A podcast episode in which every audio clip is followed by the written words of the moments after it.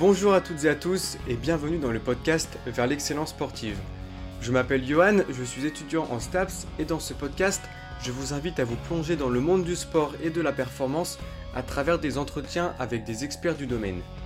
Dans ce podcast, nous aurons l'opportunité d'aborder divers sujets directement liés à la performance sportive, comme par exemple la préparation physique, la préparation mentale, l'entraînement, les blessures et encore d'autres sujets. Mon objectif est de partager avec vous les connaissances des experts ainsi que leurs expériences enrichissantes. Aujourd'hui, on va accueillir euh, Grégoire Burquier sur le podcast. Donc, c'est un ancien joueur professionnel euh, de tennis et actuellement, il est euh, préparateur mental et aussi entraîneur de tennis. Donc, je vous laisse découvrir notre conversation.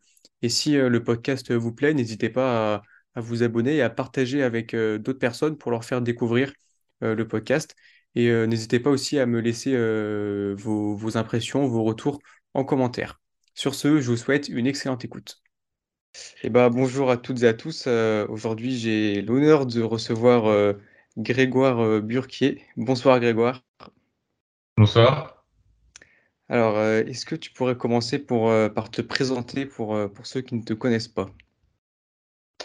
Oui, ouais, bien sûr. Alors, je m'appelle Grégoire Burquier, j'ai 38 ans. Actuellement, je suis entraîneur de tennis et aussi préparateur mental. Je fais les deux activités séparément. Euh, je m'occupe en prépa mentale euh, essentiellement de sportifs, essentiellement de joueurs de tennis, euh, mais pas que. Il y a aussi des étudiants, des, des, musiciens. je travaille avec un joueur de foot, on a commencé il y a pas longtemps. Et j'entraîne aussi au tennis, donc j'essaie de l'intégrer sur des entraînements de tennis, en tout cas avoir un discours qui se rapproche un peu de ce que je peux faire en prépa mentale spécifique. Euh, je suis un ancien joueur pro de tennis. Euh, mon meilleur classement, c'était 167e mondial. J'ai fait euh, tous les grands chelems. voilà, j'ai j'ai parcouru le monde.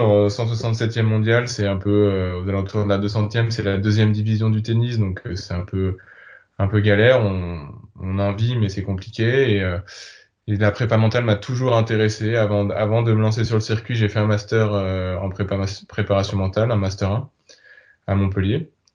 Et, euh, et puis ensuite, j'ai joué sur le circuit et je me suis rendu compte que l'aspect mental euh, était euh, très très important et parfois négligé. Et voilà, donc j'ai poursuivi des formations après, après ma carrière pour me lancer en prépa mentale et puis aussi pour comprendre certaines choses que malgré mes études, j'avais eu du mal à comprendre.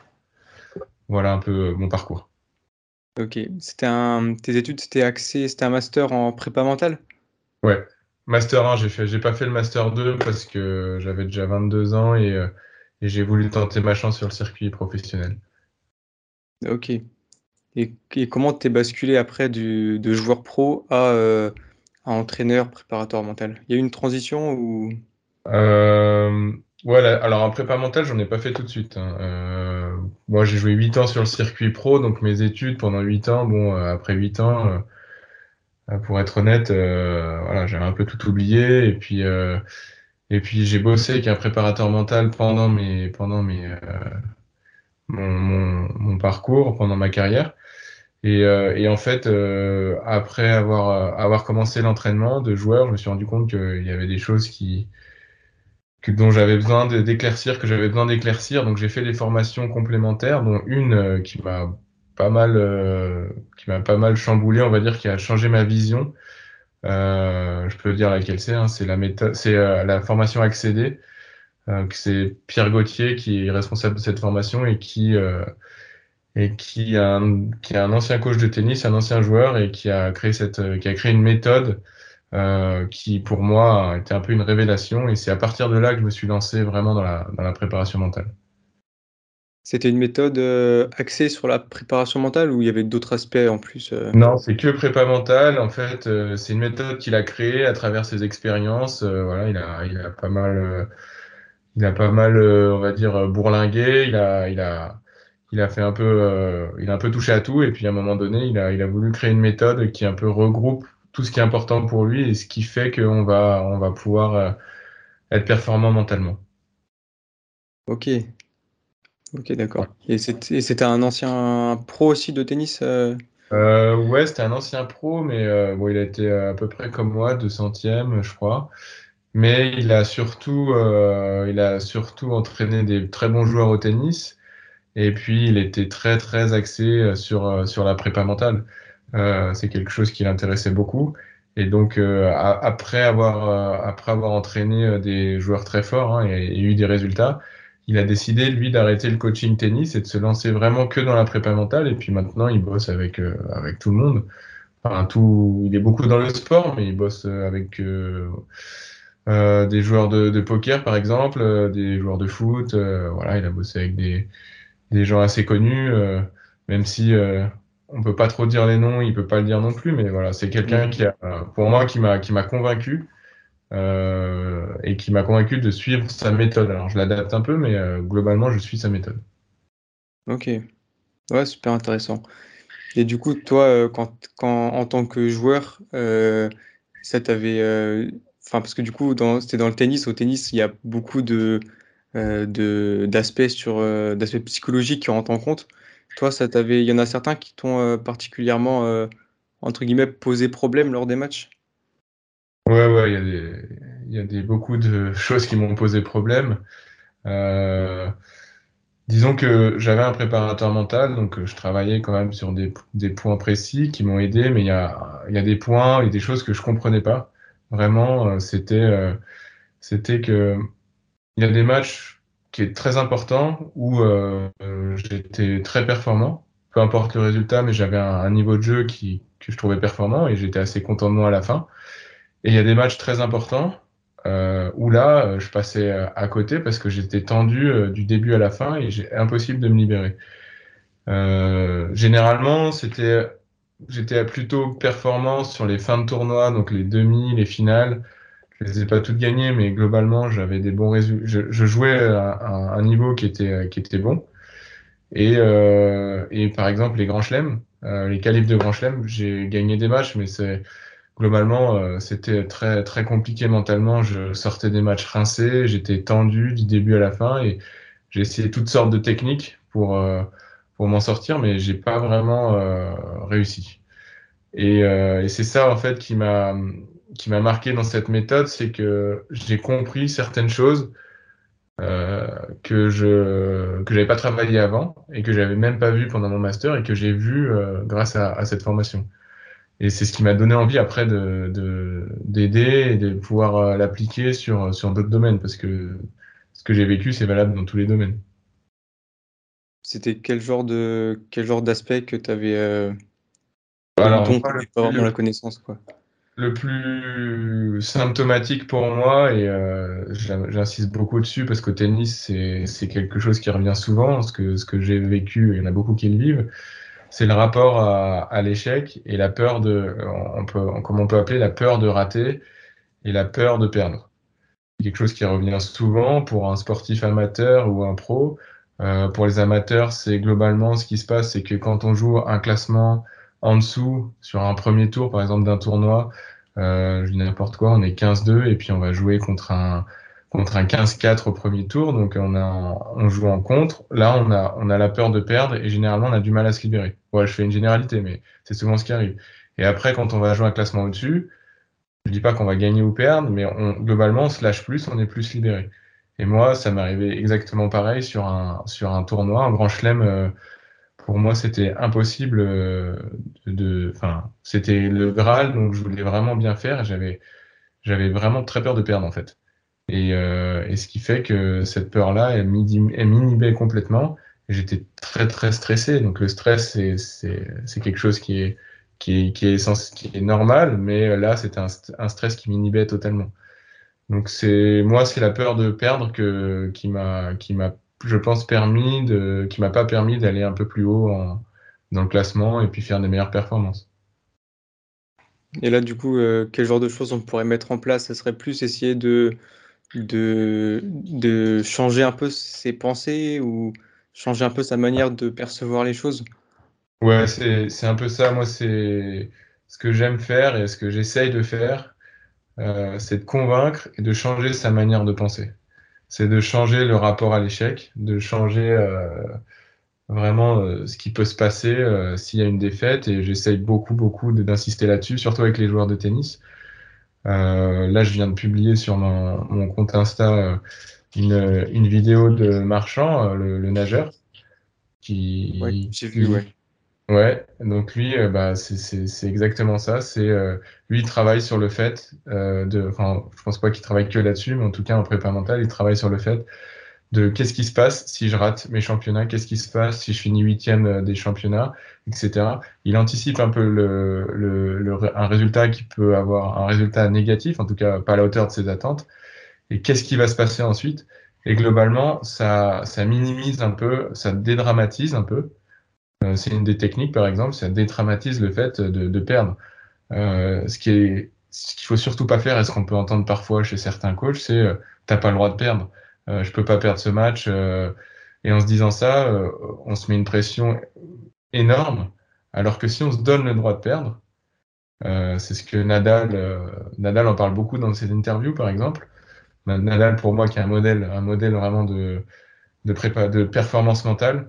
Euh, c'est une interview, c'est vraiment des, des mines d'or et on retrouve beaucoup d'infos. Et pour moi, il a une approche euh, parfaite de, du, de la performance. Et lui, il en parle beaucoup, donc il s'autorise beaucoup à, à, perdre. Il dit qu'il a le droit de perdre et il accepte un peu tout ce qui peut se passer. L'acceptation fait aussi partie du, du processus. Ouais.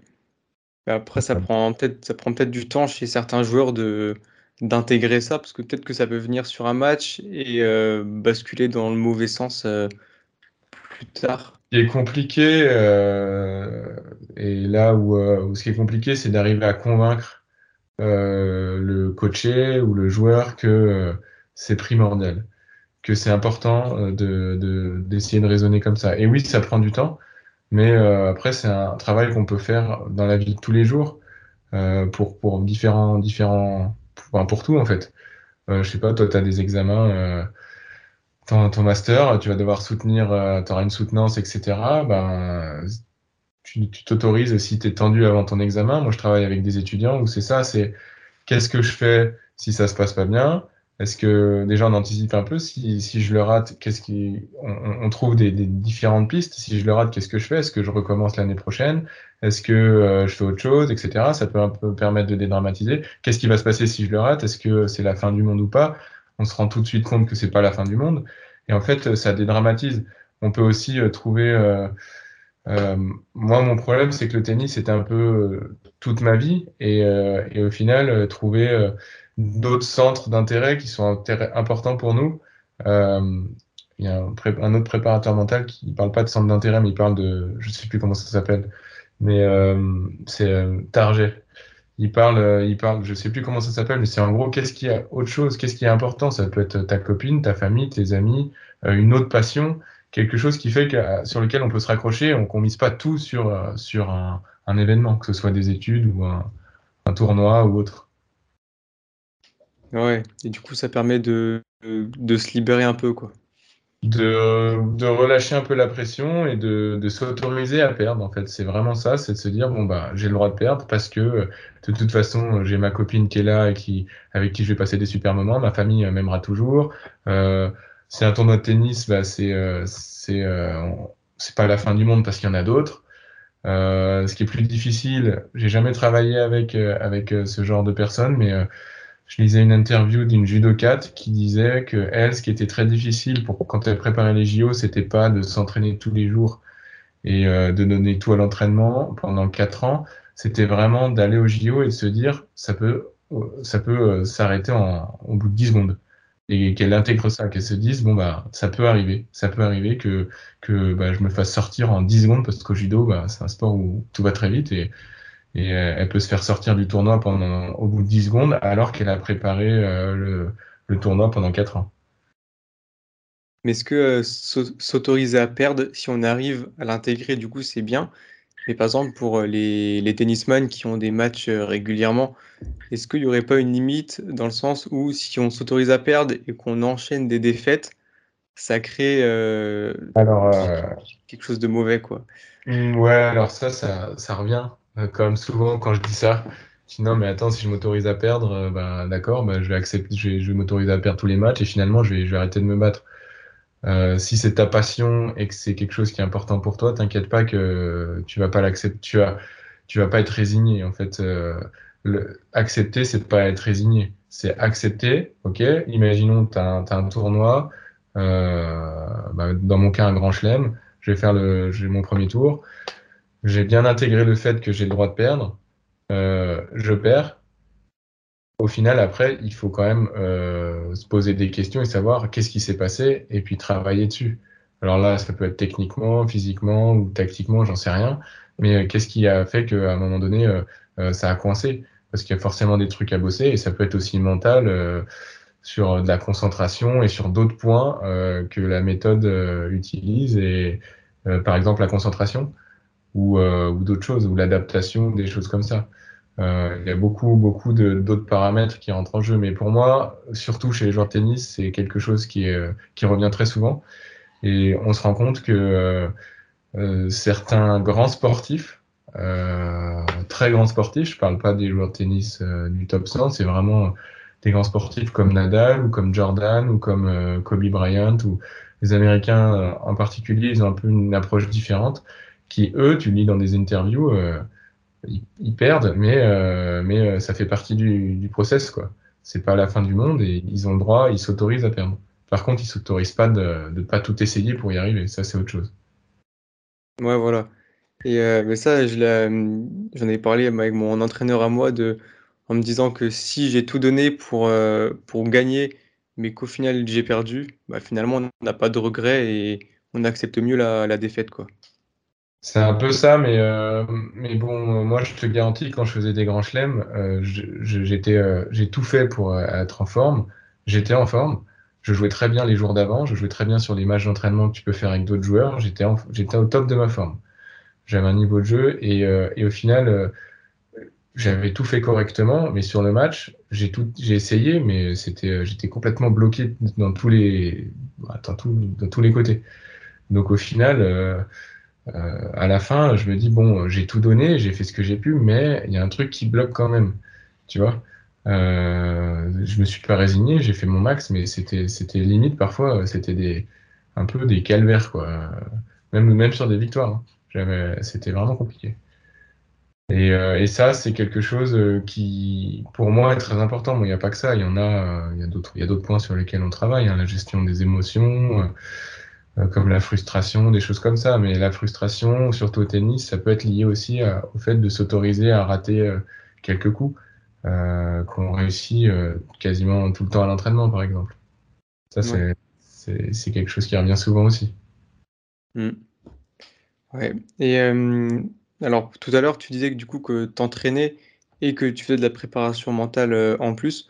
la préparation mentale, tu es salarié auprès d'un club ou c'est les sportifs qui viennent vers toi pour avoir un suivi? Alors, euh, la préparation mentale, non, non, je suis indépendant. Euh, je fais pas trop de communication ni de pub parce que mon activité d'entraîneur est assez euh, prend beaucoup de place. Euh, mais j'ai un site, donc il y a des gens qui, qui, me, qui me contactent via mon site, via Instagram, mais c'est surtout du bouche à oreille qui fait qu'on me contacte et puis après on trouve des créneaux pour, euh, pour se voir et puis, euh, et puis voilà mais je c'est pas je le fais pas à l'intérieur via mon club je le fais indépendant en, en activité indépendante. Ok. Et uniquement en présentiel? Non je fais en visio. Euh, je fais en visio mais en fait ça change quasiment rien mais c'est vrai que c'est quand même bien d'avoir au moins une ou deux séances en en présentiel pour, euh, pour créer une relation de confiance qu'on a un peu plus de mal à créer en, visio, quoique ça m'est déjà arrivé avec euh, des gens qui sont à l'étranger, donc euh, là, il n'y avait, pas avait pas le choix. Ok. Est-ce que, tu fais, est-ce que tu fais des séances de préparation mentale sur le terrain? Tu mets en place des techniques sur le terrain? En fait, oui, c'est possible.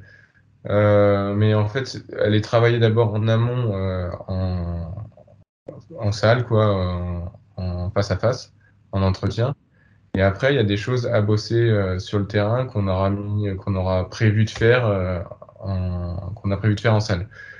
par exemple, par exemple, bah, si tu veux travailler sur sur l'acceptation, c'est compliqué. C'est quand tu travailles quelqu'un, et euh, par exemple, on va reprendre l'exemple du tennis, un joueur de tennis qui va aller, euh, donc on fait la séance, super, euh, l'acceptation, la, c'est l'acceptation de, de l'échec par exemple, j'accepte tout ce qui peut se passer et je vais bosser dessus. Et sur un entraînement, tu peux vraiment bien bosser parce que surtout au tennis, il y a forcément un moment où tu vas tu vas sentir monter la frustration et tu sens que tu vas tu vas plus accepter de rater quelques coups et euh, le problème, c'est que tu as aussi un coach qui te parle, euh, un entraîneur qui va te parler et euh, peut-être qui va te parler technique. Et toi, si ton objectif, c'est de travailler sur l'acceptation, c'est difficile de tout mettre en place. il ne faut pas qu'il y ait trop d'infos qui, qui, arrivent. Donc dans ces cas-là, soit le joueur, il parle avec l'entraîneur, il lui dit, bon, écoute, moi, avec mon coach mental, on, on, a prévu de travailler ça. donc la technique, bon, on, va, on va mettre un peu de côté. Soit il est OK, soit il dit non, non, euh, parce que ça peut arriver, des, qui dit non, non, mais ton truc là, c'est bon, nous, euh, moi, je suis là pour t'entraîner. Et dans ces cas-là, euh, c'est compliqué de mettre le, de travailler sur l'aspect mental. Et dans ces cas-là, bah, on peut, je peux aller sur le terrain avec le joueur et puis là, on bosse vraiment. J'essaie de le mettre en situation de un peu d'échec et on, travaille là-dessus. Ok. On peut faire ça, pas que sur le terrain de sport. Hein, on peut faire ça. tu sais, il y a des gens qui ont du mal à ont du mal à se mettre en danger. Et donc dans ces cas-là, euh, on peut le faire. Euh, je l'ai fait une fois en fait, euh, aller dans la rue et puis et puis là, je lance des, j'ai lancé des petits défis pour que justement ils se mettent en situation un peu de de danger, d'incertitude et qui, qui travaille là-dessus sur son adaptation aux, situations un peu, on va dire, des situations qui n'arrivent pas tous les jours quoi. Et après, il s'en, il s'en resserre dans ses matchs? Bah, je ne sais pas si c'était un sportif ou pas. Euh, oui, c'était un sportif. Euh, le but, c'était que lui, euh, en fait, c'était un joueur de, tennis qui, dès qu'il y avait quelque chose qui n'était pas prévu, il perdait un peu les pédales. Voilà, c'était. Par exemple, oh, enfin je sais pas, du vent, du vent, un adversaire qui, qui, qui, te provoque un peu, des spectateurs qui, qui, vont te, qui vont te chercher un peu aussi, une surface qui, sur laquelle tu n'avais pas prévu de jouer, un truc, voilà. Il faut beaucoup d'adaptation dans ce sport, dans beaucoup de sports. Et, et lui, très vite, il, perdait un peu les. Il perdait un peu pied, du coup, en échangeant avec lui, c'est quelque chose qui lui, qui lui disait bien c'était de, de, se mettre, de, lancer des petits défis pour que justement euh, il s'adapte rapidement à une situation dans laquelle il n'est pas du tout à l'aise. Donc c'est, on l'a trouvé ensemble. Euh, la, le, petit, c'était un petit jeu. Enfin, on l'a trouvé ensemble. C'est pas quelque chose que moi j'avais prévu de faire. Euh, le plus important entre un coaché et un, un préparateur mental, c'est la relation qu'il va y avoir entre les deux. Euh, ça, c'est primordial. Il faut qu'il y ait une relation de confiance et qu'on et qu'on avance en, ensemble. C'est pas le préparateur mental qui va dire tu fais ci, ça, ça. C'est quelque chose qu'on construit ensemble. Et c'est beaucoup d'échanges. Enfin, moi, je travaille comme ça. C'est beaucoup, beaucoup mmh. d'échanges. Voilà, ça, c'est le plus important. Parce que euh, tu travailles pas de la même façon avec, euh, avec euh, des personnalités différentes. Et comment tu as réussi à développer, ce côté, ce côté humain, en fait, finalement, relationnel c'est venu au fil du temps ou il y a des choses qui t'ont permis de développer cet aspect? Alors, euh, c'est une bonne question. Je pense que c'est venu au fil du temps. Euh, euh, c'est de l'expérience et il faut essayer de vraiment. Bon, j'ai fait aussi des formations justement sur l'écoute. enfin, pas que sur l'écoute, mais sur la communication en général. Donc, dont, dont l'écoute fait partie et c'est des grandes, grandes parties. C'est que généralement, quand ça arrive souvent que quand on se parle, euh, on n'écoute pas vraiment euh, ce que l'autre dit. Euh, un bon coach, pour moi, c'est quelqu'un qui sait écouter, qui comprend vraiment ce que le coaché va lui dire et ce qu'il veut lui dire. Parfois, il y a un message qui est un peu loin et on essaie de l'amener à, nous dire voilà ce que nous on a, perçu. Mais c'est surtout, c'est surtout une, écoute. Et donc, bah, pour l'écoute, il y, a des, y a des techniques. Hein, c'est l'écoute active, ça s'appelle. Il y a de la reformulation pour euh, bien, bien, euh, bien comprendre ce que la personne a dit. Euh, il y a des questions qu'il faut, des questions ouvertes. Voilà, toi, je pense qu'en interview, c'est pareil. si tu poses des questions fermées où l'autre répond par oui ou par non, tu n'as pas beaucoup d'infos. Par contre, des questions ouvertes, voilà, c'est plus simple, tu as plus d'infos. Relancer, rebondir, je sais plus la technique, mais comment ça s'appelle, mais en gros, a quelque chose que, que tu as envie d'approfondir, tu reprends la fin de la question et puis tu, tu reposes une question derrière. Voilà, euh, c'est des techniques qui, voilà, moi j'ai fait une formation là-dessus qui m'a beaucoup plu et qui m'a beaucoup apporté. Et puis euh, j'essaie de l'utiliser pour vraiment écouter ce que le coach dit. Euh, généralement, je les laisse parler quoi. Il y en a qui parlent pas, donc c'est difficile. et il y en a mm. qui livrent plus, plus volontiers, c'est plus facile. Tu te souviens du nom de la formation? Euh, Ouais, alors moi j'ai fait une formation en CNV. Et puis, donc c'est communication non violente. Donc là, on est plus basé sur l'émotion. Et, euh, et j'ai aussi, euh, donc j'ai repris des études il n'y a pas longtemps. Donc j'ai refait une, des études qui n'ont rien à voir avec la préparation mentale. J'ai fait un master en management. Et euh, dans cette formation-là, il y avait, il y avait une, une, une partie de technique de vente, enfin vente, je sais plus comment ça s'appelait. Et en gros, un vendeur, un bon vendeur, c'est quelqu'un qui va bien comprendre ce que ce que l'acheteur veut. Et c'était dans cette formation-là où j'ai beaucoup appris, en fait. Toute l'écoute active, etc., c'était dans ce, dans ce module-là. Parce qu'un bon vendeur, c'est pareil, c'est quelqu'un qui sait écouter et qui va comprendre vraiment les besoins du, de l'acheteur. Donc ça n'a rien à voir avec la prépa mentale, mais moi je l'applique en prépa mentale. Ouais, ça peut se rejoindre un peu sur le côté euh, sportif en fait et relationnel avec euh, l'athlète. Bah ouais, ouais. Moi, j'avais euh, en plus, moi, les images des vendeurs, pour moi, c'était vraiment des mecs qui essayaient de te refourguer des trucs. voilà, mais en fait, c'est bien plus subtil que ça. Et un bon vendeur, c'est quelqu'un qui, qui comprend vraiment ce que la personne, ce que l'acheteur veut et les besoins de l'acheteur. Et en prépa mental, c'est pareil. C'est essayer de comprendre les besoins du coaché pour, pour, bah, pour après travailler dessus. Et en parlant des besoins du coaché, comment tu, fais? C'est, le, le sportif qui dit euh, j'ai besoin de ceci ou c'est ça qui me fait défaut ou c'est toi qui arrives à voir ce qu'il a besoin? Non, généralement, quand quelqu'un vient te voir, euh, c'est qu'il sait ce qu'il veut. Euh, mais, mais parfois, on se rend compte qu'il y a autre chose derrière. Alors, j'ai un test en première, en première partie, j'ai un test à faire passer, il y a 80 questions où, euh, où là, euh, bah, c'est en fait la méthode, euh, c'est lié à la méthode accéder. Donc cette méthode-là, c'est accéder, c'est un, un, acronyme de, donc toutes les lettres correspondent à un point spécifique qu'on travaille. Et, et donc tu as un test qui te donne une note sur chaque point à la fin. Et la plupart du temps, ça se rejoint, enfin ça rejoint la raison pour laquelle le coaché est venu me voir. Il y a peu de, peu de trucs qui sont complètement euh, différents. Ça arrive, mais euh, généralement chez des plus jeunes. Mais généralement, euh, le coaché sait très bien ce qu'il ce qui veut, ce qu'il veut travailler. Après, ça n'empêche pas qu'on travaille sur d'autres points après. par exemple, il y a un point qui est important, c'est la motivation. Donc, dans, le, dans la méthode accéder, c'est le D. Donc, c'est détermination, mais c'est lié à la motivation.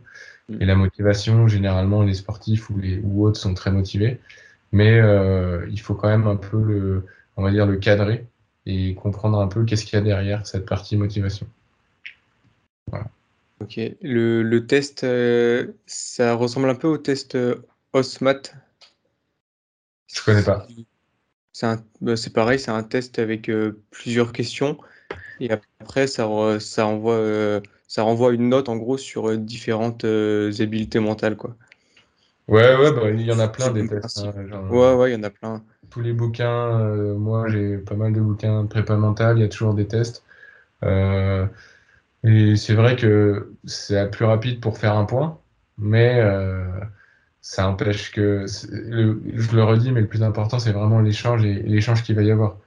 parce que moi je dis toujours hein, au, au, coach, au coaché, le premier, enfin, les premières phrases que je dis, c'est ce qui est important, c'est que tu te sentes à l'aise et que tu aies envie de travailler et que tu te sentes en confiance et tu sens que je t'écoute. Si tu sens qu'il n'y a pas ça, il vaut mieux arrêter, même si euh, je te fais passer le test, etc. Euh, il faut vraiment une relation de confiance qui, sont parfois difficiles à créer hein, parce qu'il y en a, ils viennent euh, généralement, parfois c'est des parents qui m'appellent pour des jeunes Et là, les jeunes sont pas forcément hyper ouverts à tout ça. Des, et, là, c'est difficile de créer une relation.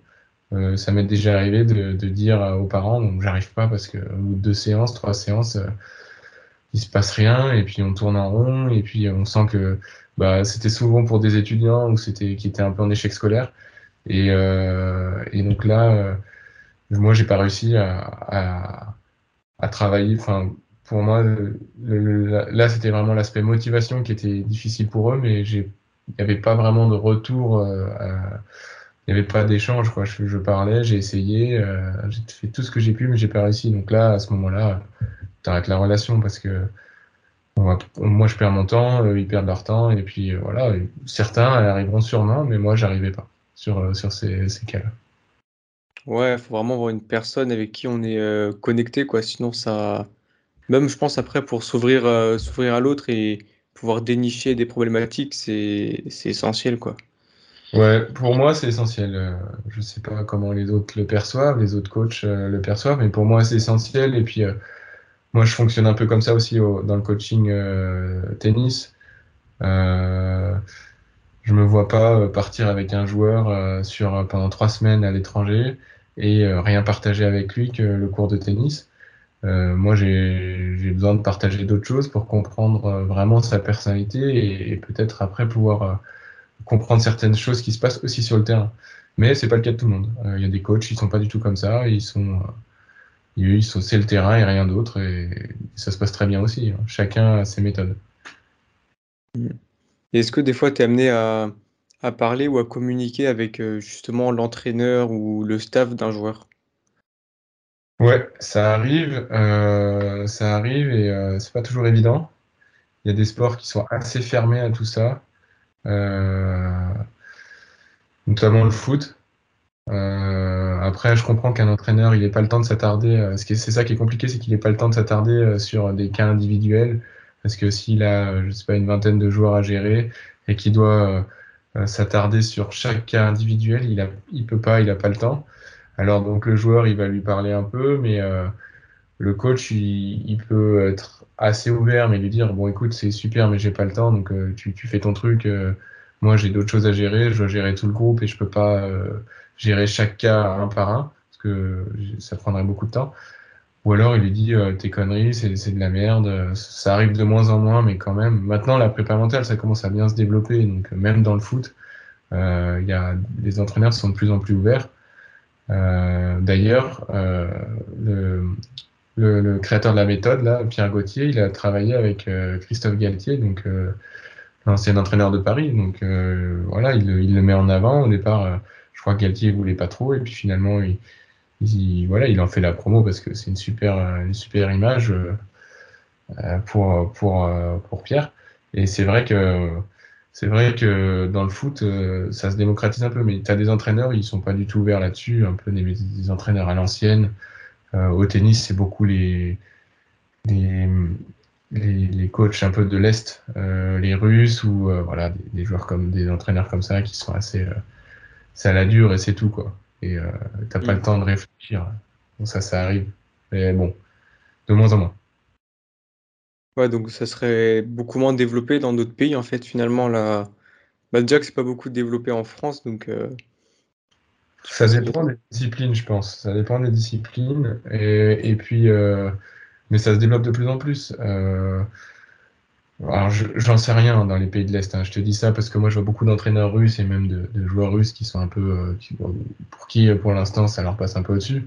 Mais, mais ça se développe quand même dans, pas mal de pays. Alors, euh, il y a des pays qui sont un peu plus en avance, euh, les pays nordiques, euh, États-Unis aussi. bon, États-Unis, ils ont de toute façon des approches assez différentes dans la, performance. Voilà, c'est un pays où, euh, où le sport et, euh, l'échec est un peu euh, est, différent de ce qui peut se passer chez nous, par exemple. Le rapport à l'échec est différent. Donc ça, c'est aussi quelque chose qui est... Il y a beaucoup de différences de culture. Euh, je sais qu'en Asie, par exemple, euh, au Japon, l'échec, c'est, c'est, c'est la honte. Enfin, c'est vraiment quelque chose qui est... C'est vraiment... Tu ressens vraiment de la honte. Par exemple, tu te fais licencier, donc ça, ça n'a rien à voir avec le, avec le sport, mais tu te fais licencier au Japon il y en a qui se suicident. Voilà, donc c'est des, rapports à l'échec qui sont différents. Là, je reviens là-dessus parce que pour moi, c'est une des clés, mais, mais donc dans différents pays, dans différents pays, un, un rapport à la prépa mentale qui est, qui est, qui est en fonction de la culture et puis qui est plus ou moins développé, oui, c'est sûr. Ouais, mais après, je crois que c'est en cours de développement, euh, ça, ça se développe de plus en plus, mais je crois qu'il y a aussi les questions de, de moyens, parce que tous les clubs n'ont pas les moyens de financer un, un préparateur mental non plus. Euh, ouais, c'est, c'est un peu la, la, dernière roue du carrosse, on va dire. Mm. Euh, as le, coach spécifique, tu as le prépa physique, tu peux avoir des nutritionnistes, euh, tu peux avoir euh, voilà, beaucoup, beaucoup de, personnes qui, gravitent autour. Et euh, prépa mental, il, est là, mais après, c'est aussi quelle latitude il a pour travailler, parce que quand tu travailles, imaginons, tu étais prépa... moi ça m'est pas arrivé, mais tu es préparateur mental d'une équipe de foot, l'idéal, c'est de bosser avec tous les joueurs en individuel. Mais alors là, c'est un budget qui est conséquent. Donc après, si tu bosses en groupe, pour moi, euh, c'est difficile de faire du bon boulot. Enfin, tu peux travailler sur la cohésion, etc. Mais après, euh, chaque, chaque euh, joueur est, est, vraiment différent de l'autre, des autres. Donc, si tu bosses pas individuellement, c'est difficile d'avoir des résultats. rien, que, rien que sur les motivations, tu des joueurs qui ont des motivations différentes dans une équipe. Au final, ils veulent tous gagner, mais derrière, pourquoi ils veulent gagner? Il y en a, ils sont en fin de carrière et ils veulent continuer dans la division, ils veulent se maintenir, rester dans l'équipe. Il y en a, ils veulent marquer 30 euh, buts parce qu'ils euh, ont 20 ans, ils veulent euh, monter dans une, équipe qui a un meilleur niveau, etc. Donc chacun a des motivations après différentes. Donc ça demande du travail individuel et les, clubs n'ont pas forcément les moyens euh, pour payer chaque, chaque travail individuel. Ouais, ouais c'est vrai. Et même de toute manière, la préparation mentale, c'est hyper individuel, euh, on peut faire ouais, travailler sur des aspects collectifs comme, euh, comme tu viens d'évoquer.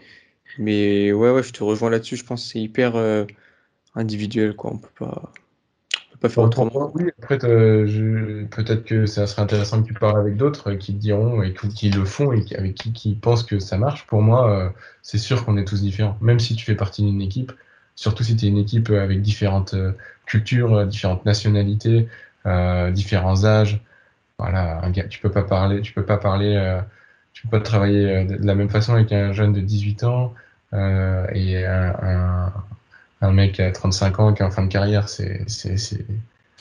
Ils seront pas réceptifs de la même façon. Et du coup, le travail, je suis pas sûr qu'il soit efficace. Mais encore une fois, c'est ma vision. Il y en a peut-être qui diront que, que ça marche très bien. Ouais. Et les personnes qui viennent te voir, est-ce qu'ils viennent sur des problématiques euh, générales euh, du type euh, anxiété ou frustration, des choses comme ça? Ou alors ça peut être des cas beaucoup plus précis, comme par exemple au tennis, je sais pas, je une, bêtise, sur, sur la deuxième balle, par exemple, au second service, on a, on a peur de faire la faute, tu vois, vraiment des trucs pointilleux comme ça. Est-ce que ça t'arrive ça d'avoir ça? Ouais, c'est un peu les deux. C'est un peu les deux. Au départ, ils vont me dire, bah, moi je suis, je suis stressé et et après, c'est à moi justement de voir euh, quand, à quel moment. Et euh, si c'est au tennis, eh ben, ça peut être ça, c'est dire euh, dès que j'ai une deuxième balle à, servir, je fais une double faute, puis après, c'est bon quoi. Je n'ose plus frapper une deuxième balle. mais parfois, c'est assez vague. Et, parfois, il y a ça, puis on se rend compte qu'il y a d'autres choses, et puis tu fais un peu un, parallèle, et tu arrives à, à, voir un peu, tu vois, Enfin, tu t'arrives à trouver différents points qui au final rejoignent le même, la même problématique. Après, s'il y en a, y en a qui viennent, ça arrive qui disent moi je suis, stressé et euh, juste ça. Et puis après, c'est à moi justement de creuser et de bien communiquer pour comprendre qu'est-ce qu'il y a derrière. Après, si c'est des trucs euh, trop, euh, trop, on va dire, qui relèvent de la psychologie, ça m'est jamais arrivé. Mais euh, là, je dis non, c'est pas, pas mon, travail. Je suis pas formé pour ça et je, je peux pas le faire. Ça m'est jamais arrivé, mais j'imagine que ça arrive déjà où tu te rends compte que les cas c'est plus que de la prépa mentale. C'est, euh, faut, c'est plus aller voir un psychologue. Tu fais une, différence entre psychologue, euh, alors peut-être pas général, mais psychologue du sport et préparateur mental. Ouais, ouais, alors je suis pas spécialiste en psychologie hein, du tout, mais en prépa mentale, c'est tu, tu, travailles en surface. Euh, tu, le but, c'est que y ait des résultats rapides. et d'ailleurs, tu as beaucoup de psychologues qui font aussi de la prépa mentale, parce que le but, c'est pas de...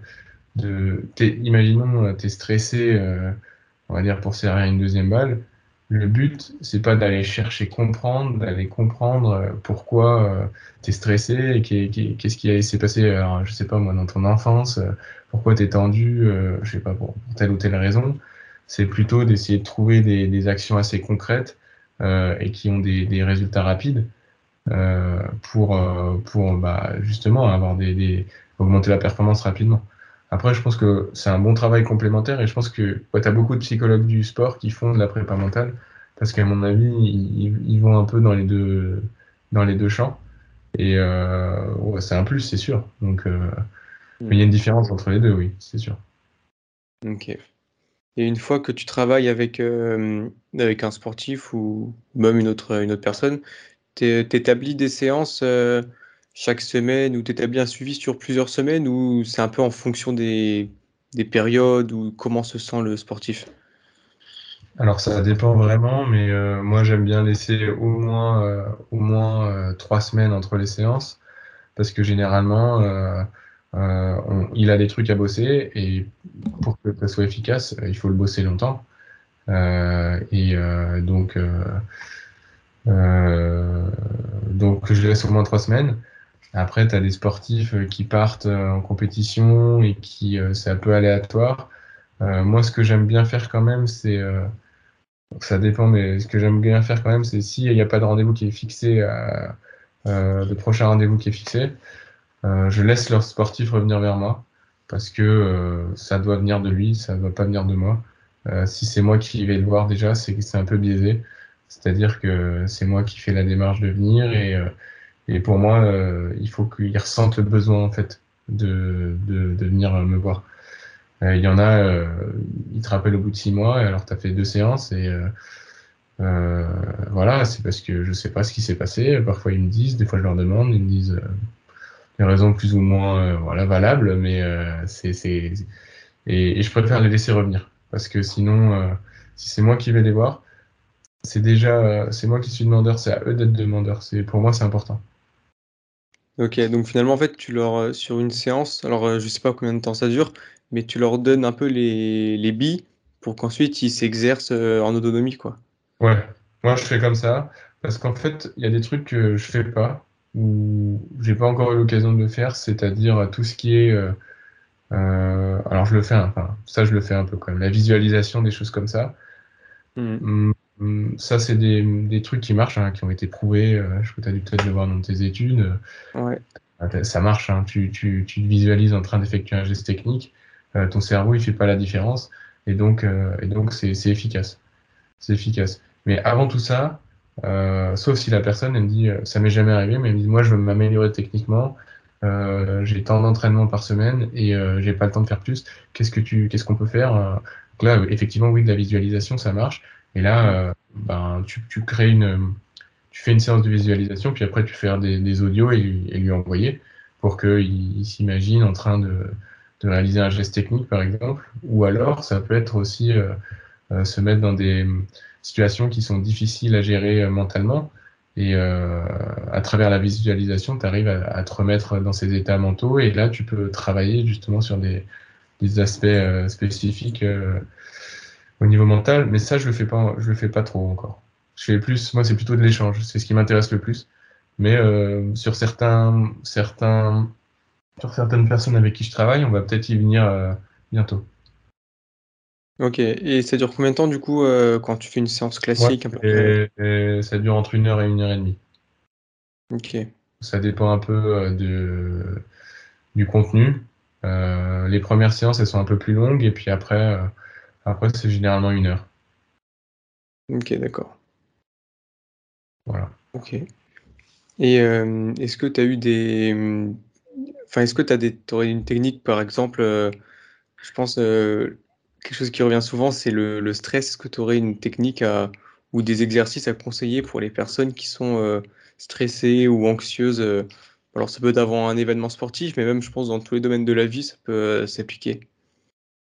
Euh, alors déjà, moi je, réponds, je vais répondre par une question. Est-ce que tu penses que euh, euh, avant une finale de Grand Chelem, Nadal, quand il rentre sur le terrain, il est, il est stressé?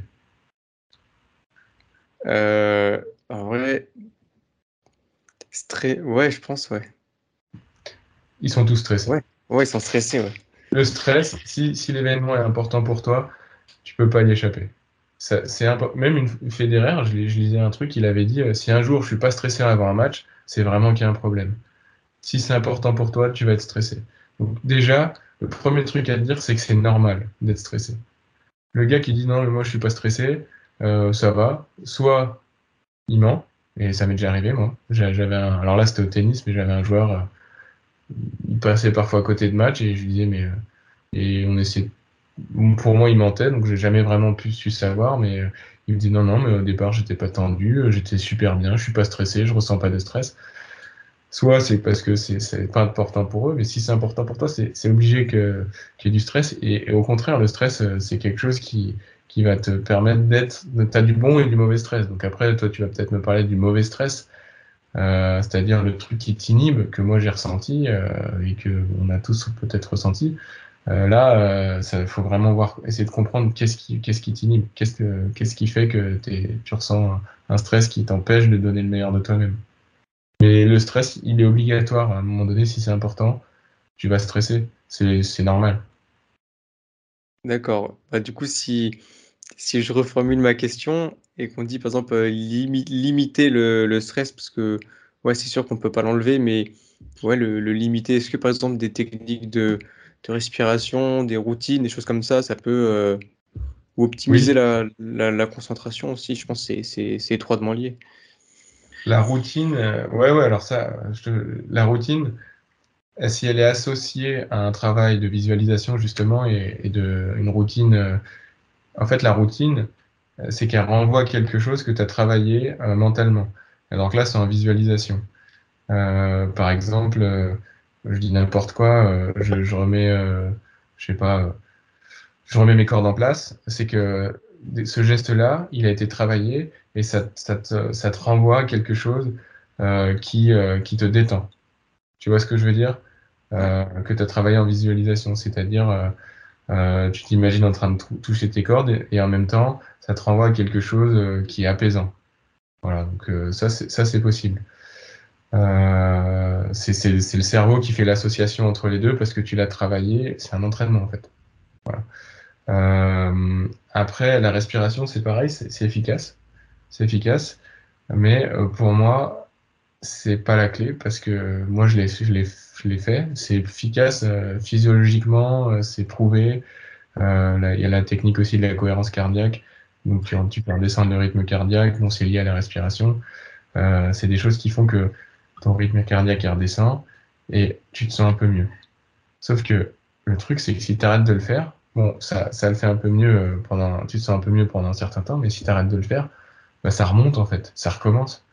moi, je l'ai vécu hein, parce que je l'ai fait euh, avant des matchs en Grand Chelem. J'étais tellement tendu, je le faisais, j'ai essayé. C'est vrai que je me sentais mieux. J'arrive sur le terrain, je me sens mieux. Au final, si t'as pas réglé le fond du problème, surtout dans un sport qui est long comme euh, comme un match de tennis, ça revient ça revient. C'est-à-dire que tu vas pas t'amuser à faire ta respiration entre les points. De toute façon, tu es essoufflé, tu peux pas le faire. Donc, euh, par contre, sur un événement, un, sport où, euh, euh, par exemple, je sais pas, peut-être une, descente de ski, un truc qui est assez rapide, là, je pense que c'est efficace. Sur un match de tennis, c'est efficace au départ, mais, mais pour moi, c'est pas, c'est pas, c'est pas significatif parce qu'après, si, si, si tu arrêtes de le faire, ça recommence. Donc, donc voilà, après, je sais que Djokovic, il fait beaucoup de méditation, de respiration. Euh, et quand il part aux toilettes euh, pendant sur les toilettes break, euh, c'est ce qu'il fait, je pense. Mm. mais je suis, c'est efficace, c'est sûr, mais pour moi, c'est pas la clé. Ouais, et c'est marrant que tu parles des, des pauses de Djokovic, parce que il y en a qui pensent, parce que des fois, c'est arrivé qu'il fasse ses pauses pendant bah, plusieurs minutes, mais qui sont longues finalement. Et t'en as, ils, ils disent ouais, il s'est dopé ou des trucs comme ça, parce qu'on le voit après, il, ça, ça arrive qu'il remonte. Ou... Toi, tu penses, qu'il, tu penses, tu penses qu'il fait des exercices de, de respiration? Je pense qu'il va se calmer, en fait, tout simplement. Euh, mm. Hors de lui, euh, c'est un gars qui est ultra nerveux.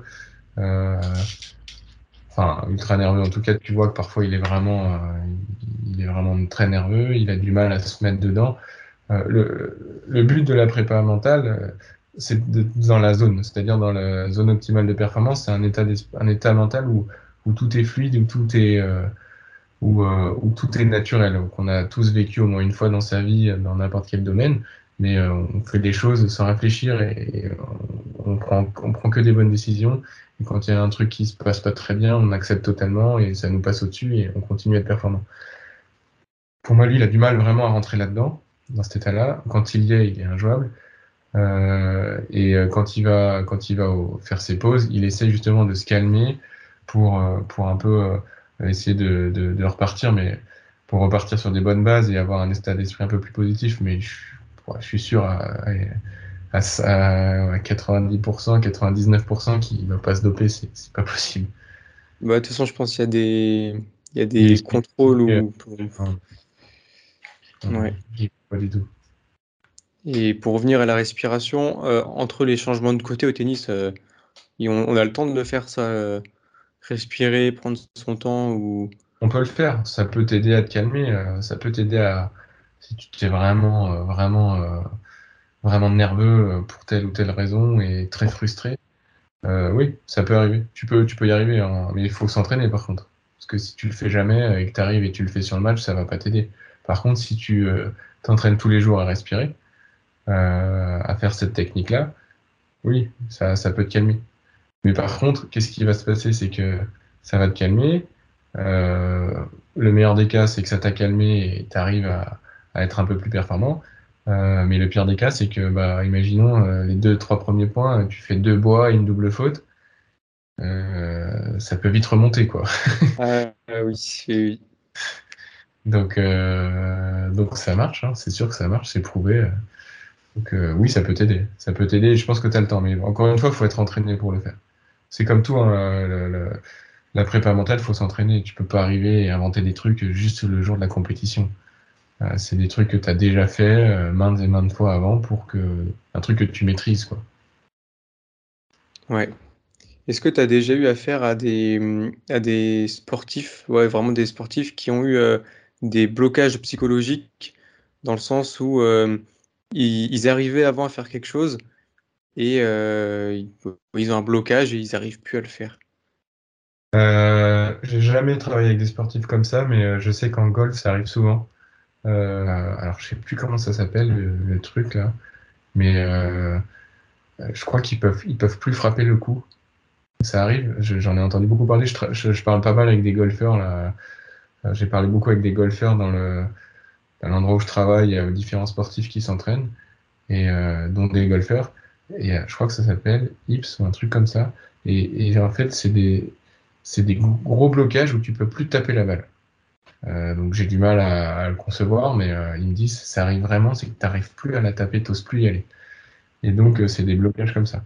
Et donc là, bon voilà, c'est effectivement c'est sûr que c'est mental.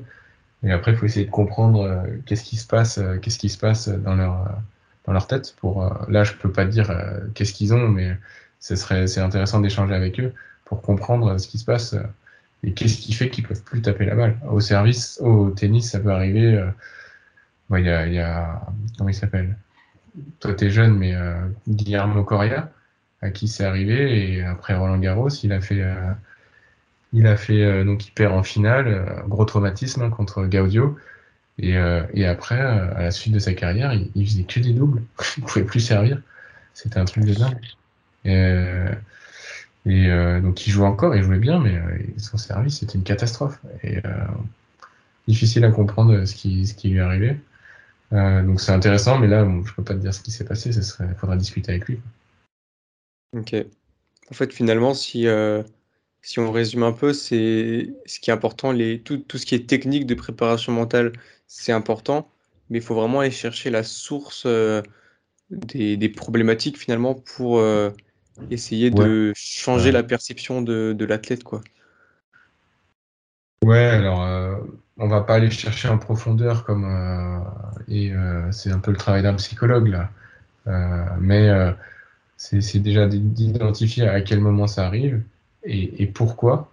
Et qu'est-ce que si c'est un blocage, qu'est-ce qui, que, qu'est-ce qui se passe à ce moment-là dans ta tête? Qu'est-ce que tu te dis? Quel dialogue interne tu as Parce que le dialogue interne aussi, c'est quelque chose qui, bon, euh, au tennis, euh, vu qu'on, je crois que c'est 70% du temps où on joue pas sur un, sur un match.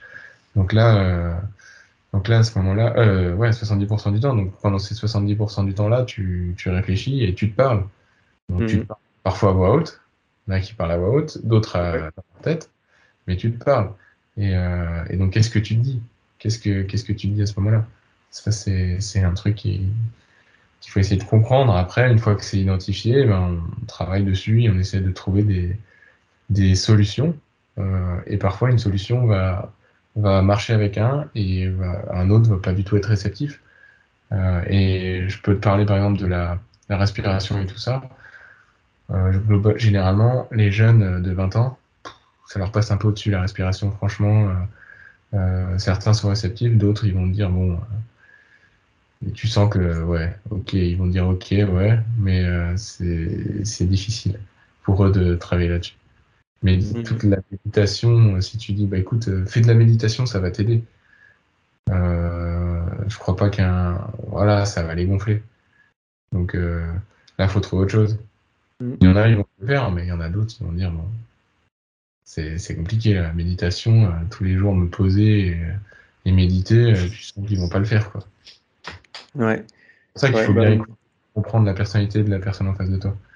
Je suis pas sûr que je te prends des sportifs, mais je suis des, des gars qui ont tout gagné. Je suis pas sûr que Usain Bolt il faisait de la méditation par exemple. Tu vois Pourtant il a Mhm. tout gagné et lui, euh, j'ai pas trop d'interviews de lui, mais c'est sûr que mentalement c'est une bête parce que il est au-dessus euh, physiquement, techniquement, mais gagner autant, c'est que il, il se déchirait jamais sur aucune aucune euh, aucune compétition. Donc c'est qu'il était très fort mentalement. Euh, ça c'est des gars comme ça, comme Tenny Riner, comme euh, Jordan, comme tous ces mecs-là qui est ultra performant tout le temps, c'est que mentalement c'est des bêtes. Ils ont, un truc que moi j'ai pas eu et que la plupart on n'a pas. Je vais essayer de trouver ce que c'est, mais il y en a, dans des interviews tu trouves, tu trouves des, des infos. Et, et je suis pas sûr que c'est une boîte qui faisait de la méditation par exemple. Voilà, c'est pour ça que je reviens à ça. Ouais, ouais. Bah, moi, je m'y intéresse un peu à la méditation. euh, j'ai, envie de pouvoir en faire régulièrement parce qu'apparemment, ça a énormément de bienfaits. J'ai même vu une. euh, ce matin que j'ai vu une vidéo d'un d'un gars là qui, qui disait les bienfaits de la méditation et c'est vrai qu'en faire régulièrement, apparemment, ça aide beaucoup, mais même dans le sport, mais même dans les, dans les domaines de la vie, quoi. Donc, euh, Ouais, c'est sûr. C'est sûr que ça apporte plein de trucs. Mais, euh, mais il faut, je crois, hein, alors je suis pas un spécialiste hein, de la méditation, j'ai quelques notions, euh, mais je crois que le, but premier, c'est de rien en attendre. C'est que si tu le fais, c'est vraiment euh, juste du bien-être, mais pas te dire, bon, ça va m'aider pour telle, pour telle chose, pour telle chose. C'est sûr que ça a plein de bienfaits. déjà, pour, pour le, le premier truc, c'est apprendre à t'écouter, parce qu'on Généralement, on va à 10 000 dans notre vie, on ne prend pas le temps de se recentrer sur soi, donc ça te prend un moment pour te recentrer sur toi, et ça c'est important. Au, au tennis, euh, enfin au tennis, dans le, dans le sport, et ça, ça a beaucoup de vertus pour la concentration aussi, parce que la méditation, il faut être concentré sur un mantra, comme on appelle ça, ou alors euh, de la méditation euh, pleine conscience sur ton corps, etc. Mais euh, c'est difficile de garder l'esprit concentré. Euh, pendant une séance de méditation, généralement, il part au bout de, de 20 secondes, il part ailleurs. Et ça a beaucoup de vertus, c'est sûr. ouais. C'est un, un mantra que tu as dit? Oui, alors, euh, ouais, je suis pas spécialiste, hein, mais euh, euh, tu as différents types de méditation. Donc, tu as la méditation pleine conscience. Donc là, c'est vraiment, tu prends conscience de ton corps. Ouais. Et, et après, euh, tu as, une autre type de méditation, c'est euh, que tu as un mantra que tu, que tu te répètes dans la tête euh, voilà, tout le temps, euh, Ok. qui fait que...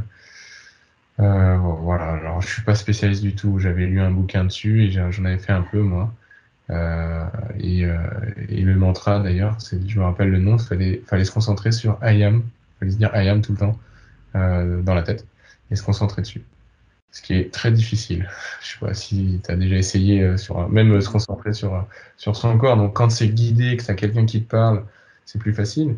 Mais quand tu le fais tout seul, euh, c'est pas évident, et notamment se concentrer sur la respiration, euh, c'est difficile. Ok. Bon, tu... ouais, bah, j'essaierai, je me renseignerai un peu euh, là-dessus. je suis pas du tout spécialiste, hein, donc voilà, je te ouais, Non, mais comme ça, je pourrais je pourrais creuser, ou même les, gens qui écoutent, là, qui sont intéressés, pourront aller, aller creuser aussi. Euh, j'avais une dernière question pour euh, finir ce, podcast. Est-ce que tu aurais une, expérience à nous partager avec euh, un sportif ou une personne avec qui tu as travaillé, où tu aurais pu mettre quelque chose en place qui aurait débloqué ou qui aurait fait évoluer dans le sens positif un joueur? Alors ouais, c'était pas sur un, joueur, mais avec un étudiant, enfin une étudiante, euh, donc qui prépare un concours.